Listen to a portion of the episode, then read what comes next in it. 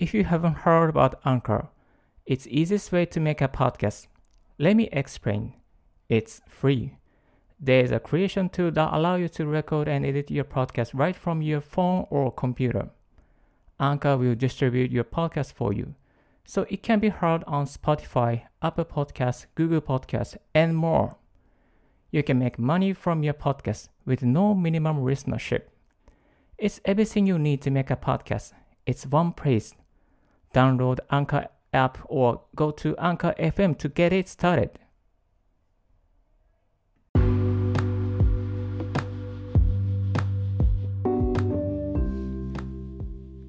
Hello, this is Ricky speaking from これもさ橋。これもさ橋の橋の上を歩きながらお送りするちょっと変わった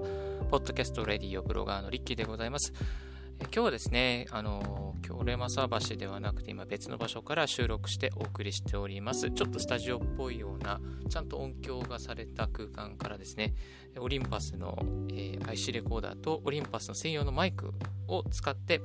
え、お送りしております。結構ですね、ちゃんとこういうマイクの設定をしますと、音が良くなりますので、あの、とあるリスナーの方からですね、あ、マイク買いましたかっていうふうにですね、あの、突っ込まれていただき、昨日突っ込まれまして、あ、やっぱりちゃんとした機材にすると、あのちゃんと伝わるなっていうことをですね、あのもう直々に、直々に感じて、えー、おりまして、本当にいい機材をですね、これから揃えて発信発信していきたいなと思っております。どうぞよろしくお願いいたします。まあ、ちょっと今これはテンポラリーの機材なので、あの今後また機材を更新してですね、音の調整などしていきたいなと思っております。よろしくお願いいたします。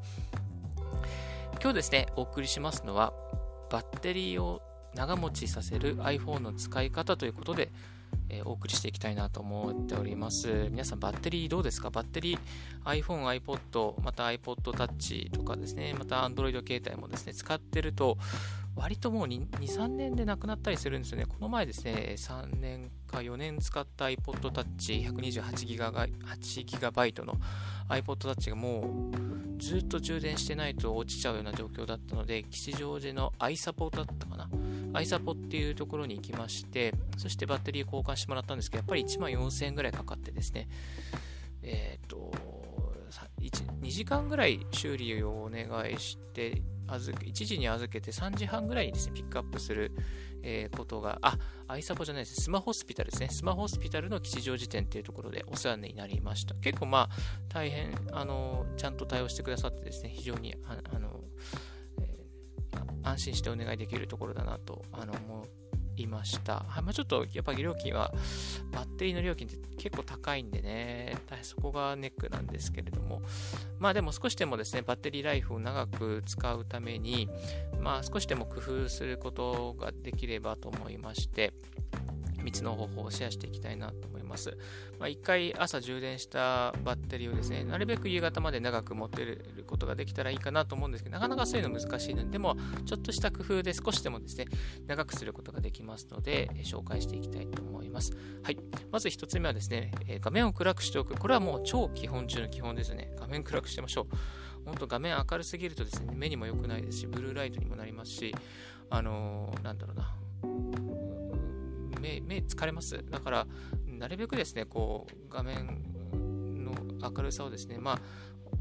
6分の1とか、5分の1ぐらいの明るさで全然十分なんじゃないかなと、えー、思いますです。常に画面は、まえー、明るすぎずに、ま暗すぎず、でもだいたいメモリーの3分の1とか4分の1ぐらいの明るさですね、明るさの度合いですね、そのぐらいで、えー、大丈夫なのではないのでしょうか。はい。まあ、リッキーの iPod Touch はいつもですね、あの4分の1ぐらいにして、います。そして自動の、自動で明るくなったりするような設定は一切、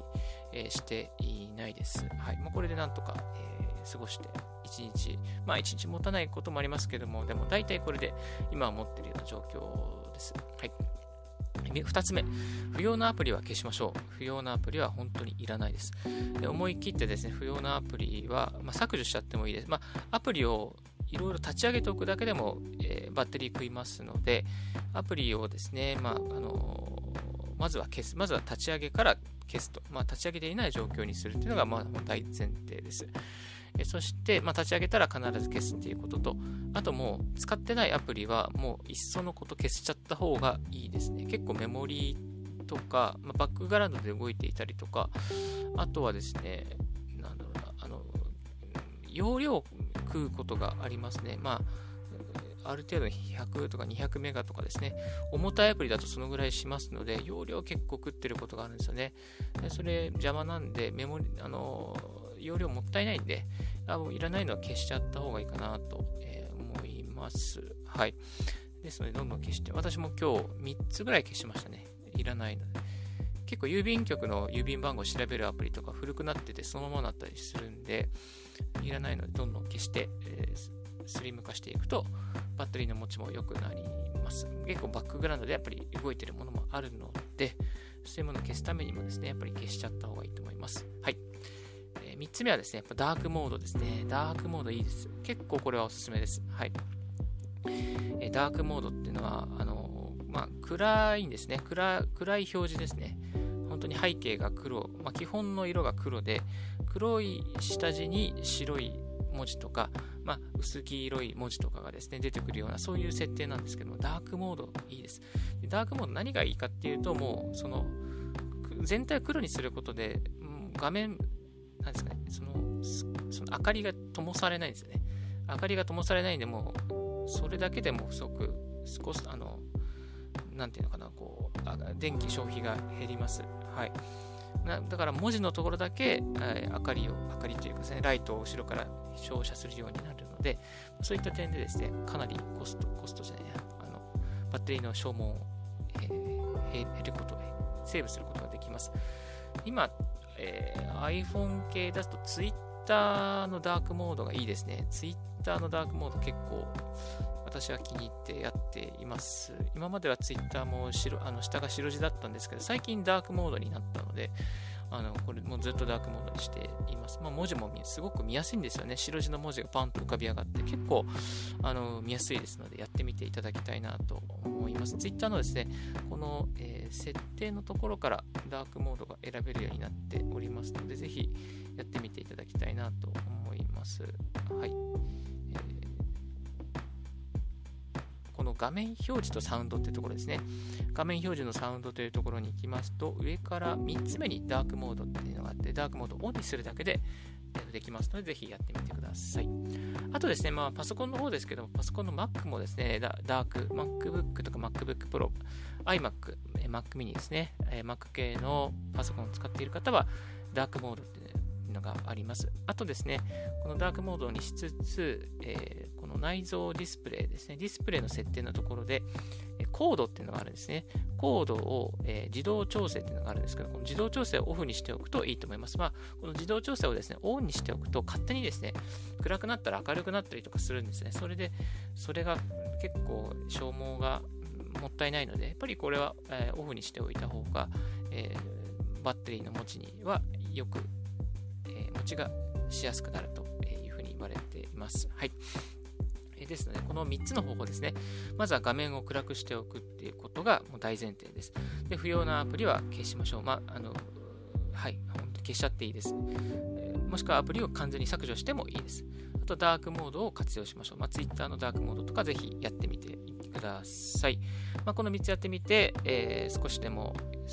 バッテリーのセーフ、えー、状況ですね、セーブできますので、えー、ご活、えー、何かの参考になればありがたいです。はい。